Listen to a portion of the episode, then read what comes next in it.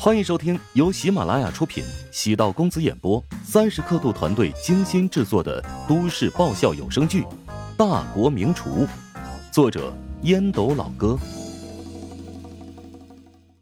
第六百零五集。为什么要找这两个人啊？他们不是乔治的对手。包通扫了一眼坐在后排的郭燕，郭燕道：“真正要办好一个能追上乔治的企业。”当然不能靠他们，方婷会安排一个职业经理人团队协助我。他们俩不过是我手中的棋子而已，在合适的时候挡子弹或者处理秘密之事。对了，你舅舅考虑的如何？愿意加入我们吗？那家伙是个老顽固，中了怀香集团的毒药，给他开双倍工资都不愿意，真让人无奈。郭燕叹了口气。怀乡集团能够如此稳定，是有道理的。企业文化做得很好，对老员工很讲感情。郭燕给得起他双倍工资，但无法像陶南方那样承诺，如果得了重大疾病，公司会替他承担所有医药费。在怀乡集团工作十五年以上的老员工，不论岗位级别，都可以享受终生医疗保障。郭燕闭上眼睛，开始沉思。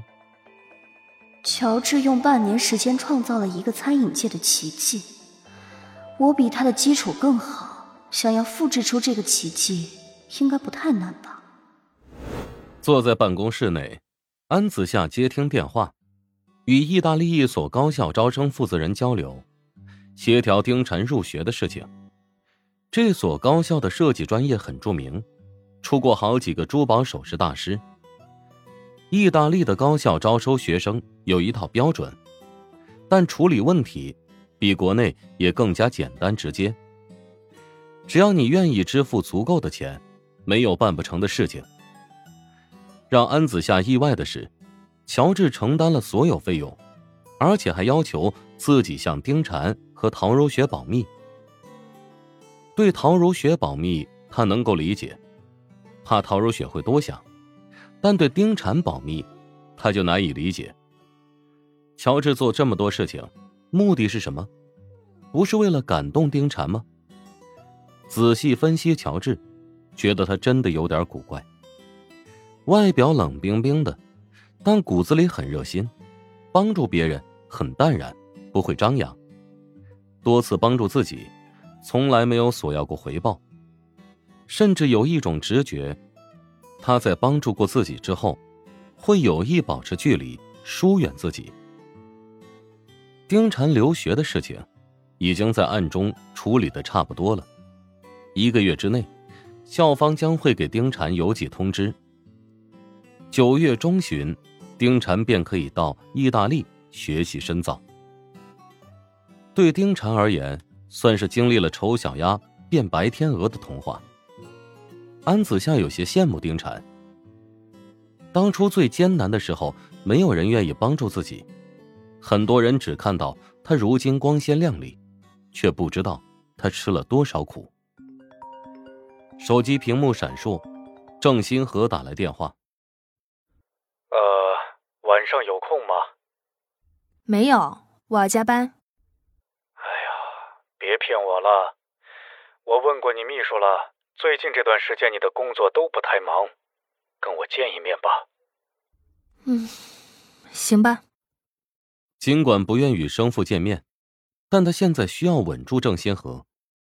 徐林被辞退了职务，但他依然是正大金店的大股东，随时拥有卷土重来的机会。稳住了郑新河，才能继续往下实施计划，打击徐林。郑新河邀请道。我晚点将餐厅的地址发给你，让小钟一起过来吧。小钟，那个骗子。安子夏没有回答，挂断电话。很快收到地址，简单收拾了一下，然后前往。抵达餐厅，报了包厢号，由服务员领着来到一个面积挺大的房间。郑新和早已等候多时，身边坐着一个中年男子。安子夏有点意外，以为会是两个人吃饭，没想到郑星河还带着一个人。子夏呀，跟你介绍一下啊，这是你魏伯伯，正大金店最大工厂的厂长。今天呢，把他介绍给你，你以后有要求可以跟他提。郑星河面带微笑，安子夏与魏宏泽主动握手，面带微笑。魏伯伯，久仰大名，你可是华夏首饰行业的顶级大师呢，一直想登门拜访您。魏洪泽知道她是郑新和的前妻之女，如今外面都在传正大金店出现了内部分裂，他便是那根直接导火索。你过奖了，安氏首饰有一批顶级的设计师，你们的每款新品我都会研究，也给我带来了不少灵感。安氏首饰的发展速度很快，主要是以设计作为最大的亮点，深受年轻人的喜爱。正大金店虽然有一批经验丰富的金匠，但和国际的流行文化脱钩比较严重。现在主要还依赖婚庆市场，顾客买回去作为压箱底，对金器的外观设计要求不高，也束缚了金匠的技术水平。安氏首饰聘请了多个意大利设计师，讲究最新的设计元素，讲究年轻人的审美变化，尤其是在钻戒和水晶饰品两大市场，在国内做到了前三位。郑兴和将安子夏介绍给自己，是为了让安子夏能拿到最好的出厂价。安氏首饰擅长设计，但缺少稳定的工厂。即使再好的设计理念，它也要一个成熟稳健的工厂，才能够实现批量生产。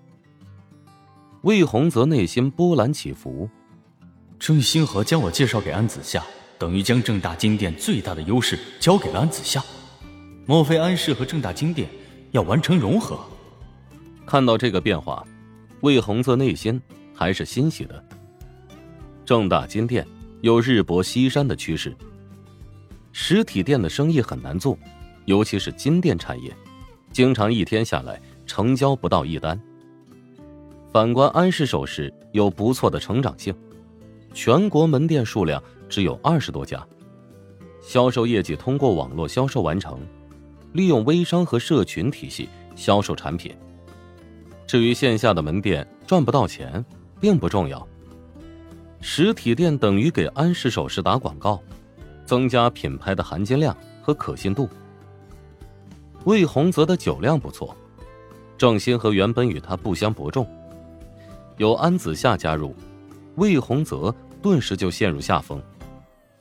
虽然醉了，依然还有意识。郑欣和让人送魏宏泽去酒店休息。安子夏准备离开，郑欣和拉着安子夏，轻声道。陪我在酒店的花园坐一会儿吧。安子夏微微颔首，将魏宏泽介绍给自己，至少能帮自己节省百分之十的成本。天幕中闪亮着星辰，晚风有点凉，在酒精的作用下，郑星河变得多愁善感。安安呐，以前我跟你妈也这样，喜欢坐在院子里，静静的数星星。你不配提他。哈哈，是我没保护好他，所以，我现在要豁出去拼命保护你。我知道你对我有芥蒂，但血浓于水，你早晚有一天会理解我的。理解？不好意思，我不可能理解一个抛弃妻女的人渣。本集播讲完毕，感谢您的收听。如果喜欢本书，请订阅并关注主播。喜马拉雅铁三角将为你带来更多精彩内容。